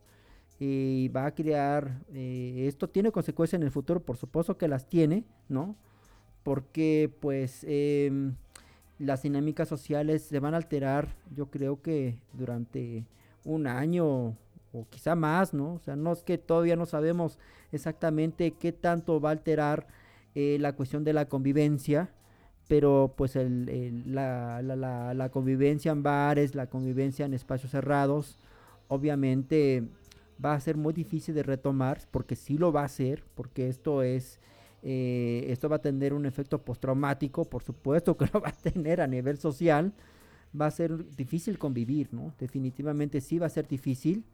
Eh, por lo mismo que va a imperar la, desconfianza y, que el proceso de la digitalización eh, socialmente hablando eh, se ha consolidado eso también. Entonces, eso del quédate casa parece ser que no es la instrucción nada más del gobierno en un periodo de contingencia, sino parece la instrucción que dan los gobiernos y que ha dado al mismo sistema, ¿no? Global, globalmente hablando, de lo que es el futuro, ¿no? El futuro es quédate en casa. Eh, o sea, no en balde, fíjate, hace rato estaba eh, escribiendo post para, para Facebook y estaba hablando de un famoso disco de, la agrupación Daft Punk que sale creo que en el año del 98 que se llamaba Homework. Entonces, me llama mucho el nombre, ¿no? Homework pues sí, la música desde ese entonces, eh, la producción musical era eso, hacerlo en casa. Y pues son como que así visionarios del futuro al parecer, ¿no? entonces ese quédate en casa va a ser un imperativo ético, ¿no? Para, para futuros años. Y eso sí yo creo que es irreversible, ¿no? Definitivamente. Para allí va a ir el mundo. Eh, hay que ver cómo se conforma el mapa político, porque definitivamente yo también creo que las fronteras se van a ir cerrando, se van a ir cerrando. Eh, y eso fue la era Trump, ¿no? La era Trump era voy a cerrar las fronteras, fue esa amenaza, pero nadie creyó que iba a venir esto y que Trump iba a estar completamente feliz, porque vamos a recordar que la semana pasada dio la orden de que todos los trámites para los inmigrantes se pospusieran, ¿no? Hasta nuevo aviso. pues él anda feliz porque toda la política eh, anti-inmigrante pues se consolida con lo, con lo del coronavirus, ¿no? Y con eso pues gana los mismos votos que lo hicieron ganar en el pasado, ¿no? Entonces, eh, Pa- pasó lo Ah, mismo también en Europa, porque Alemania también cerró sus fronteras, Italia cerró sus fronteras y prácticamente todos los países de, de Europa Occidental eh, solamente permitieron el acceso personas que fueran oriundas eh, del país o tuvieran residencia permanente. Pero ningún turista está, está permitido y, el confinamiento em, eh, de- del propio país está eh, todavía en, disputa de cuándo se, se va a abrir la- las puertas para que entren los turistas. A Alemania no le interesa tanto que llegue gente a visitar el país porque tienen otras formas de, subsistencia, pero países como España o como Italia que tienen España.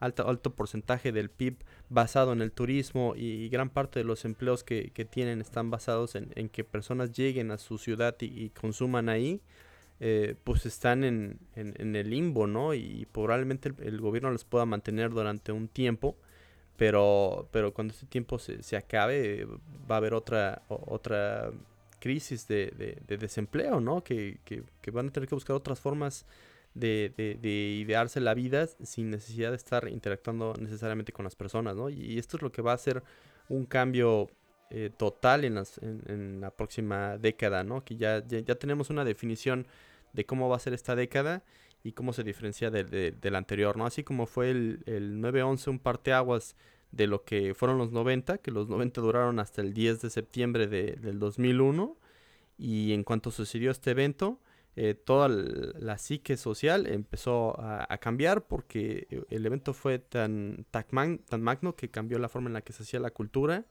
y, la forma en la que se percibía el mundo. Y, a partir de eso ya es, ya es otra época, ¿no? Y estamos eh, viviendo exactamente lo mismo con, con esta revolución biológica que está cambiando la manera de pensar de las personas, pero que no sabemos hasta, hasta qué punto y, si va a repercutir de forma positiva o de forma negativa, ¿no?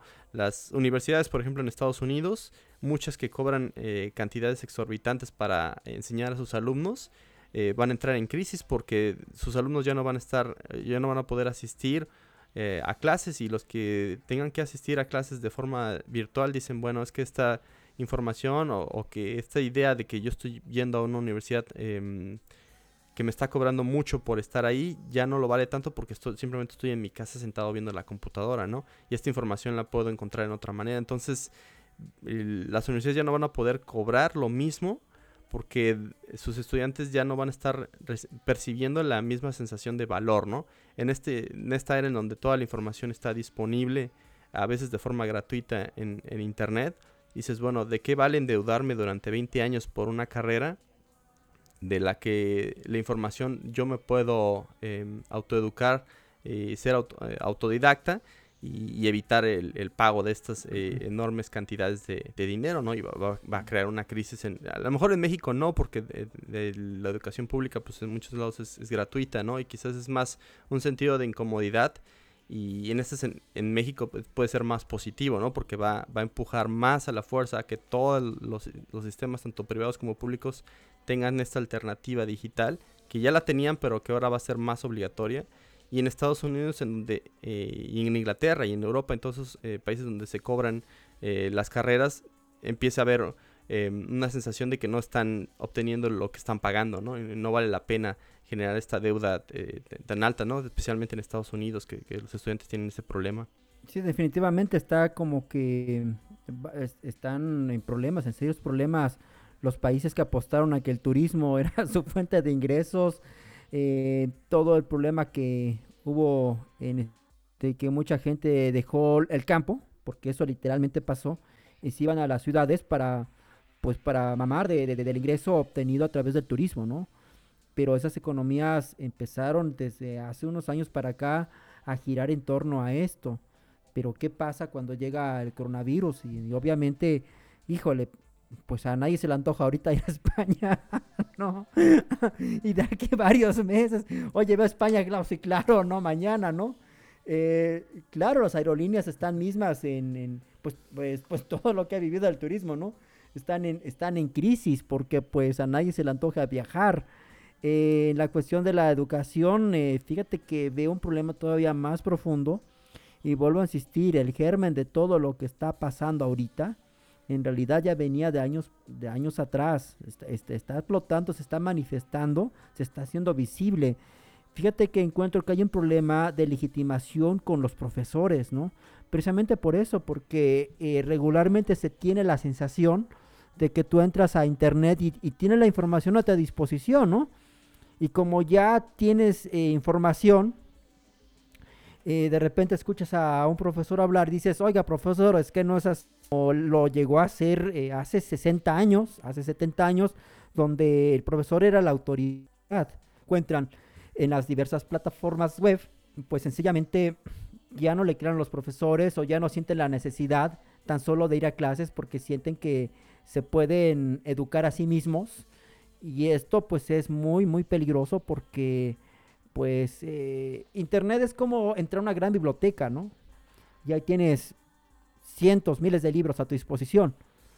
El, aquí el acierto del sistema educativo es que se supone que el profesor ya recorrió, ya recorrió esa biblioteca y sabe exactamente qué libro sacar, ¿no?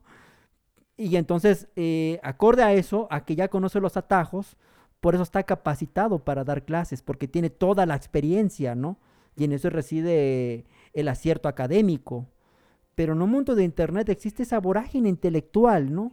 De que se piensa que se conoce de todo y se sabe de todo. Y entonces, eh, como diría Humberto Eco, ¿no? Estamos ante una generación estúpida que tiene un teclado al alcance y opina de todo, ¿no? Cuando pues así no sucede. Yo he tenido muchas discusiones muy bizarras en, en grupos de Facebook en donde yo coloco un dato pues que ya he investigado previamente, lo, he documentado y porque lo he documentado pues lo escribo, ¿no? y nunca falta la persona que viene y empieza a, debatir conmigo y de repente pues eh, finalmente ya en las últimas eh, ya lee mejor, ¿no? Entonces, yo les agradezco mucho la recomendación para que me ponga a estudiar, porque debo ser un analfabeta, ¿no? Sí, de forma paralela también está el subsecretario de, de salud, de Hugo López Gatel, eh, pues prácticamente dando, dando, dando clases, ¿no? El, el doctor dando clases eh, todos los días, dando el informe. Así y es. tratando de explicar a los periodistas eh, por qué lo está haciendo casi punto por punto. Y, a veces tiene que ser repetitivo e insistente, ¿no? Decir, bueno, es que ya lo expliqué, lo voy, a volver a explicar. Y saben que si se sale, si se sale de sus cabales, si, si pierde, si, pierde su autoridad por, las emociones pues que le provocan todos estos reporteros, eh, lo van a atacar. Eso es espe específicamente lo que están buscando, ¿no? Que se contradiga, que parezca que tartamudee, que, que, que, no, que no muestre autoridad. O sea, por suerte tiene un, una habilidad, eh, eh, una habilidad de, de, de, enseñar y de, dar a entender las cosas eh, mucho mejor que la del secretario de salud, ¿no? Que, que siempre la, le han apodado. La paciencia, el... Tiene la paciencia de Confucio. sí, sí, sí, porque le está explicando constantemente y, y, y ahí se ve el, el, el, sesgo, ¿no? Entre una persona que tiene muchísima educación y, una carrera que pues sí tiene muchísimas personas estudiando, pero no necesariamente los mejores son los que están al frente de, de, las autoridades preguntando, ¿no? Y, te das cuenta en la forma en la que plantean su pregunta, en la forma en la que se comunican, y bueno, es que estas personas supuestamente son comunicólogos, ¿no? Y tienen la carrera en donde se pueden expresar adecuadamente frente a una autoridad, eh, pero pareciera que es el tortero, que es eh, la vecina del 9, eh, el policía jubilado, que son, son los que están preguntando y diciendo, oiga, pero este, ¿y cuántos muertos va a haber? Y, y si son asintomáticos, ¿por qué no los está contando? Y, y cuántas pruebas eh, ya se hicieron y, y, por qué tal país que es mejor que nosotros ya lo hizo y nosotros no, no lo hemos hecho. Y, los muertos, ¿qué pasó? Y estos muertos que están aquí, la, la forma en la donde están insistiendo constantemente, en parte es porque tienen eh, una oposición política y son, son periódicos que ya tienen una, una tendencia, una, una, línea ideológica que están siguiendo. Es su trabajo. Eh, pero por otra parte también es, se demuestra cierta ignorancia por la falta de comprensión, ¿no? Decir, bueno, es que estos modelos predictivos no son tan fáciles de explicar al vulgo porque necesitas tener ya una base matemática, una base estadística para entender de dónde salen los números y cómo estos mismos números, por ser seres humanos, están cambiando constantemente, ¿no?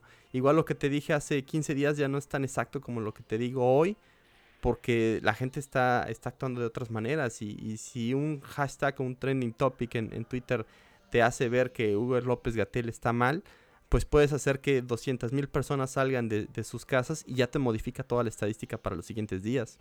Pues fíjate que sí pasa eso con, con ese secretario de salud, que en varias partes del que solo son como que la parte racional y es bastante comprensible lo que sucedió en Brasil con el secretario de salud, ¿no? Dado que tienen un presidente sumamente irracional.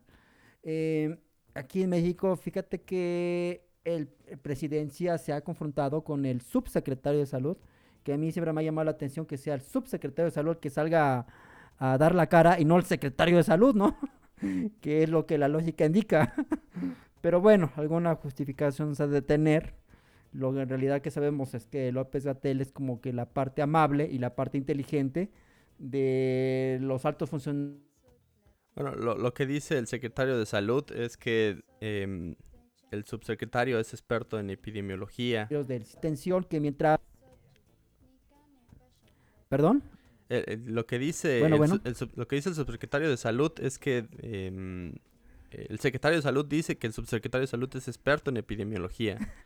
Y por eso él es el que está al frente de ese, de ese tema y de, este asunto, porque eh, es, él es, el experto, ¿no? Pero también se puede notar que el, secretario de salud ya es una persona vieja, que a lo mejor tiene su posición por rango, es decir, por, toda la antigüedad en la que está en el sistema de salud, se lo mereció, por, ponerlo entre comillas y no necesariamente es la persona ideal para enfrentar este, este problema, ¿no? Es lo mismo que, que Marcelo Ebrard, ¿no? Que Marcelo Ebrard ha, ha hecho de todólogo en, el gobierno, porque ha hecho los trabajos que no hace el, secretario del presidente eh, y que también ha hecho los trabajos, por ejemplo, de, mm, aparte del, puesto que tiene de, relaciones internacionales, el secretario de Relaciones Internacionales también ha hecho los trabajos de, salud, o, ha hecho mediador de economista, o ha arreglado problemas con Trump. O sea, Marcelo Ebrard también ha, sido, como la mano derecha del peje sin, querer, ¿no? ¿no? No tiene el puesto que... No está realizando realmente las, las actividades que el puesto le es eh, designado, ¿no? Y también porque tiene una mayor capacidad explicativa, ¿no? Frente al público y la gente tiene esa confianza ah, con él que con otra persona que no conocen, ¿no? Que, o que ya está, ya está muy grande como para poder imponer una autoridad o para poder eh, expresarse adecuadamente con el público, ¿no? Sí, eso, fíjate que eh, te, platicaba que ayer eh, eh, escuché un spot del gobierno que decía que ya para ese 9 de mayo por órdenes directas del gobierno federal, ¿no? Pero que López Gatel salió hoy a, desmentir eso, esto no se va a superar, como crees, ¿no? Una epidemia no se cambia del día a la mañana y, y la voz del secretaria intimada y es reconocida por múltiples sectores sociales. Tan es así que cuando un medio la quiso atacar, ¿no? Que bueno, yo creo que ahí hubo mucho de la mano de el presidente de la República para probar cuál era la Zapata, porque cuando el presidente quiere dar una noticia de que ya superamos el coronavirus, llega López Gatel y dice no, los datos que nos llegan no corresponden a la realidad, ¿no? Y hay médicos que los días no corresponden a lo que usted dice, ¿no? Porque la realidad de los médicos es mucho peor. Ahorita el coronavirus en México es un estado de guerra para los médicos. Para López Gatel son cifras. Para presidencia es ya lo... Lo que están haciendo es usar eh, el virus para sus propios, em, sus propios eh, motivos, ¿no? Es decir, eh, presidencia lo que quiere es conservar el poder para las siguientes elecciones. Eh, López Gatel lo que quiere a lo mejor es, controlar la enfermedad utilizando el método científico y, la oposición lo que quiere es sacar al, al, peje del poder, ¿no? Entonces, cada quien está usando el virus de forma en la, que le conviene, ¿no? A lo mejor para los médicos sí es una situación de guerra y porque ellos son los que están muriendo y están eh, viendo cómo caen sus, eh, sus compañeros, ¿no? para Son mismos elementos. Sí, sí, para, para otras personas, incluso los, los conspiranoicos también es un, es un elemento que los lleva a, generar más, em, eh, más reclutas, ¿no? Se están convenciendo más gente para que puedan incluso meterle otras ideas a partir de la aceptación de, de, esta idea, ¿no? Entonces, eh, este, por eso utilicé la, eh, la analogía pues del, del, cadáver esto de los mongoles en donde el, la peste es un muerto y se están aventando al muerto a ver a quién, quién le llega el, a quién le llega el virus, ¿no? Y decir, no, es que tú la traes, no, es que no, tú la traes más, no, no, es que el, otro de ya creías que la traía y la verdad es que eh, son estos los que realmente la traen, ¿no? Entonces, cada quien está utilizando esto a, manera eh, para generar sus propios beneficios, ¿no? Desde el sector más pequeño de la sociedad hasta el, hasta el más grande, ¿no? Y eh, quizás veamos en el futuro también eh, las consecuencias de esto como, eh, como otro virus, pues, porque ya, ya, se está hablando de un virus que ya no es biológico, sino se está hablando de la virotecnia, de decir, ya utilizamos nuestra capacidad de hacer viral todo para poder utilizarlo como arma, ¿no? Es decir, si algo puedo hacerlo viral, si algo puedo hacer que, que la gente ataque a alguien o algo en específico, lo voy a utilizar, ¿no? Entonces, este eh, viralismo que se veía tan inocente con los memes, eh, va a empezar a ser un arma, un, arma de convencimiento, un arma de, de, ataque, em, un arma de adoctrinamiento, que está muy lejos del, del ideal científico que se pensaba para el siglo XXI, ¿no? Es decir, vamos a ser seres conscientes, que vamos a actuar por medio de la razón y vamos a utilizar eh, el método científico para poder entender al mundo, ¿no? Es este idealismo que a lo mejor ya ni siquiera existió en los 90, sino que se venció hace muchos años, em, ya se está transformando a, a, qué, es, qué es lo que la gente cree más o qué me es más simpático o, más afín a lo, a lo, que yo creo, ¿no? Si, si tú utilizas Facebook el suficiente tiempo para decirle qué es lo que te gusta y qué es lo que no te gusta, vas a empezar a crear una burbuja de, ideas que solamente te va a mostrar Facebook que son afines a lo que tú piensas, ¿no? Si tú eh, estás en contra, por ejemplo, de, las ideas capitalistas, probablemente tu Facebook no te va a mostrar eso, sino que te va a mostrar grupos eh, comerciales, eh, incluso amigos que están afines a, ti. Y si, si, no son afines a ti, los vas a, los vas a borrar, ¿no?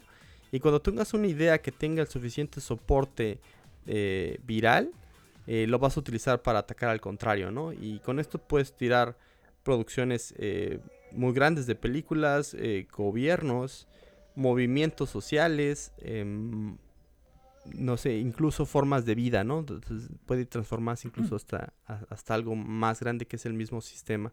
Pero todavía no lo entendemos y todavía habrá que esperar un par de meses más para ver cómo se desarrolla esto, ¿no? Y cuando López, cuando Javier Alatorre, el periodista de Tebasteca, lo quiso atacar por medio de, eh, de instrucciones al parecer federales, salió mucha gente que había hecho, se han cumplido y por eso mucha gente le empezó a tener mucha fe. Y se da un fenómeno que en teoría de sistemas, la, la más pronta y la más, y la más tierna, que es la de Von Bartelanfi, em, que habla de la homeostasis, ¿no? Del sistema que tiene, la capacidad que tiene el sistema para autorregularse eh, de autorregular y corregir cualquier error eh, que actúa exactamente como un virus, ¿no? El virus. Me parece que es la. Me parece que es la autopoiesis, ¿no, prof?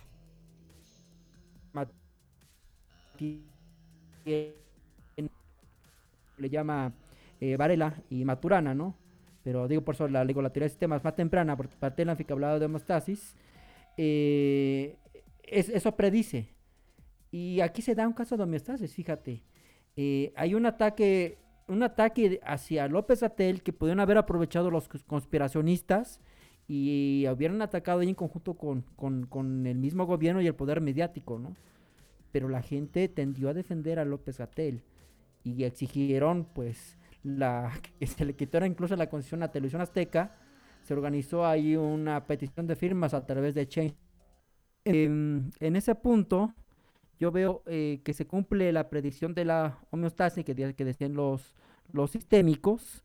En cuanto sale, eh, sale mucha gente a defender a López Gatel y pues eh, le dicen propiamente que no a la torre, ¿no? Que las cosas no son así como las está, las está diciendo y pues eh, eh, a través de la plataforma change.org piden incluso la cancelación de, de, del permiso que tiene Televisión Azteca para operar, ¿no? Puesto que estaba llamando eh, a desobedecer a las autoridades. esto amparado en la Constitución. la presión social llega a tal punto en que va mm, Javier a la Torre, va a hacerle una entrevista a López Gatel y pues se pone a escucharlo, ¿no? Pues, desde que ha dicho que, que hacerle capas Gatel, pues lo, obliga a que lo vaya a entrevistar y que en su programa de noticias se desdiga de, del ataque, ¿no? Y tiene que decir un clásico, no quise decir lo que dije. Entonces, probablemente esta cuestión de la homeostasis también vaya a regular en el futuro y vaya eh, regulando los excesos del mismo sistema, ¿no? Los excesos del quererlo controlar todo, los excesos de utilizar a la gente completamente en el consumo. O sea, por supuesto que van a salir voces disidentes que van a... Eh, sí, recuerdo que incluso una forma de atacar a Javier a la Torre o de contraatacarlo fue haciéndolo meme, ¿no? Donde eh, ahora es el, el meme viral de, de, las, de las fake news, ¿no? Y, fue, una, una estrategia muy fácil de, de, de perder de perder em, gente que lo apoyara, ¿no? Por decir, bueno, ahora es una broma, probablemente es porque está diciendo mentiras, ¿no? Sí, es, lo que te digo, este fenómeno de la homeostasis hay completamente aplicado, ¿no? De que, de que ante toda la, mm, eh, el abuso, ¿no? El abuso de autoridad del sistema se ve, pues se ve regulado por, por la misma gente, ¿no? O sea, eh, si bien hay mucha gente que tiende a, a ignorar las cosas o a no meditarlas profundamente. Hay gente que sí se toma en serio las cosas y tiende a meditarlas, ¿no? Y pues esta gente también sabe utilizar los medios sociales y sabe hacer memes, queda comprobado. Y entonces empieza también su ataque mediante las mismas técnicas que van surgiendo eh, en el mismo sistema, ¿no? O sea, se le combate al sistema con sus mismas herramientas en este caso. ¿No es el concepto de autopoiesis en lugar de homostasis? Eh, que a mí personalmente me, me, me, convence más el concepto de autopoiesis, porque no solamente habla de una autorregulación del sistema, sino pues eh, que el mismo sistema tiene la capacidad para crearse a sí mismo, ¿no? Dentro de la misma biología, que viene a contradecir la idea de que hay una entidad creadora del todo, ¿verdad? a mí el concepto de autopoiesis se me hace maravilloso por donde quiera o que uno lo quiera ver. Pero bueno, eh, justamente, probablemente pensemos en la, en la, en la cuestión de Tron y esa maravillosa, ese maravilloso ser que van haciendo del mismo sistema, ¿no? Eh, ese, eh, ¿cómo se llamaba? Corra, creo que se llamaba el personaje, que, que es eh, la perfección del sistema surgido dentro del caos. Entonces, yo pienso que eso de la autopoiesis es así, que dentro del mismo sistema se va generando la capacidad de resistencia y contrapeso y respuesta ante todo abuso, ante toda ante lo que está pasando con Google, ante lo que está pasando con Facebook, que obviamente son abusos globales hacia, hacia la gente, va surgiendo dentro de todos esos sistemas, dentro del interior, va surgiendo la medida que le va haciendo el contrapeso, ¿no? Entonces es interesante ver cuáles van a ser las nuevas resistencias, en qué términos se van a dar, porque pues lo que yo veo sinceramente es que ese quédate en casa va a ser un imperativo ético. Esta cuestión de desconfiar uno al otro pues también es un imperativo ético y sonará cursi, pero digo, ¿Y qué lugar queda para el amor, caray? ¿no? en esos tiempos. Así es, así es, prof. Habrá que seguir esperando cómo se desenvuelven las cosas y, a ver qué nos trae esta nueva época. Y pues bueno, con esto terminamos el, podcast. Eh, le agradezco, prof, eh, que haya estado con nosotros y a ver qué, qué, qué tendremos en el futuro, ¿no? Si sobrevivimos, pues vamos aquí a estar filosofando sobre estas nuevas tendencias. Siempre es gratificante pensar hacia dónde se dirige el mundo, eh, lanzar una serie de predicciones y ver si se cumplen o no. A veces, pues, eh, uno se equivoca y pues no queda más que decir me equivoqué. Otras veces, pues, uno dice, pues tuve razón, ¿no? En este caso, pues creo que lo que hemos platicado a lo largo de diversos podcasts, pues hay muchas cosas que desafortunadamente o afortunadamente se han ido cumpliendo y ojalá pues eh, para la escucha pues sea un motivo también para, para que reflexione y para que pues eh, nos hagamos conscientes hacia dónde van las cosas y sobre todo prepararnos para ese futuro y que ese futuro no nos agarre en curva.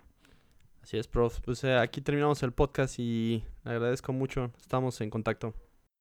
Gracias por escuchar el podcast de Rebelión Antigua. Para más información, visita la página www.rebelionantigua.com y dale like a nuestra fanpage en Facebook. Obtén ideas, links y extras del creador en la cuenta de Twitter arroba tenamaxley. Si quieres ser patrocinador por medio de Patreon, busca los links en la descripción. Si tienes dudas, comentarios o sugerencias para los siguientes capítulos, puedes escribirnos un email a la dirección rebelionantigua.gmail.com.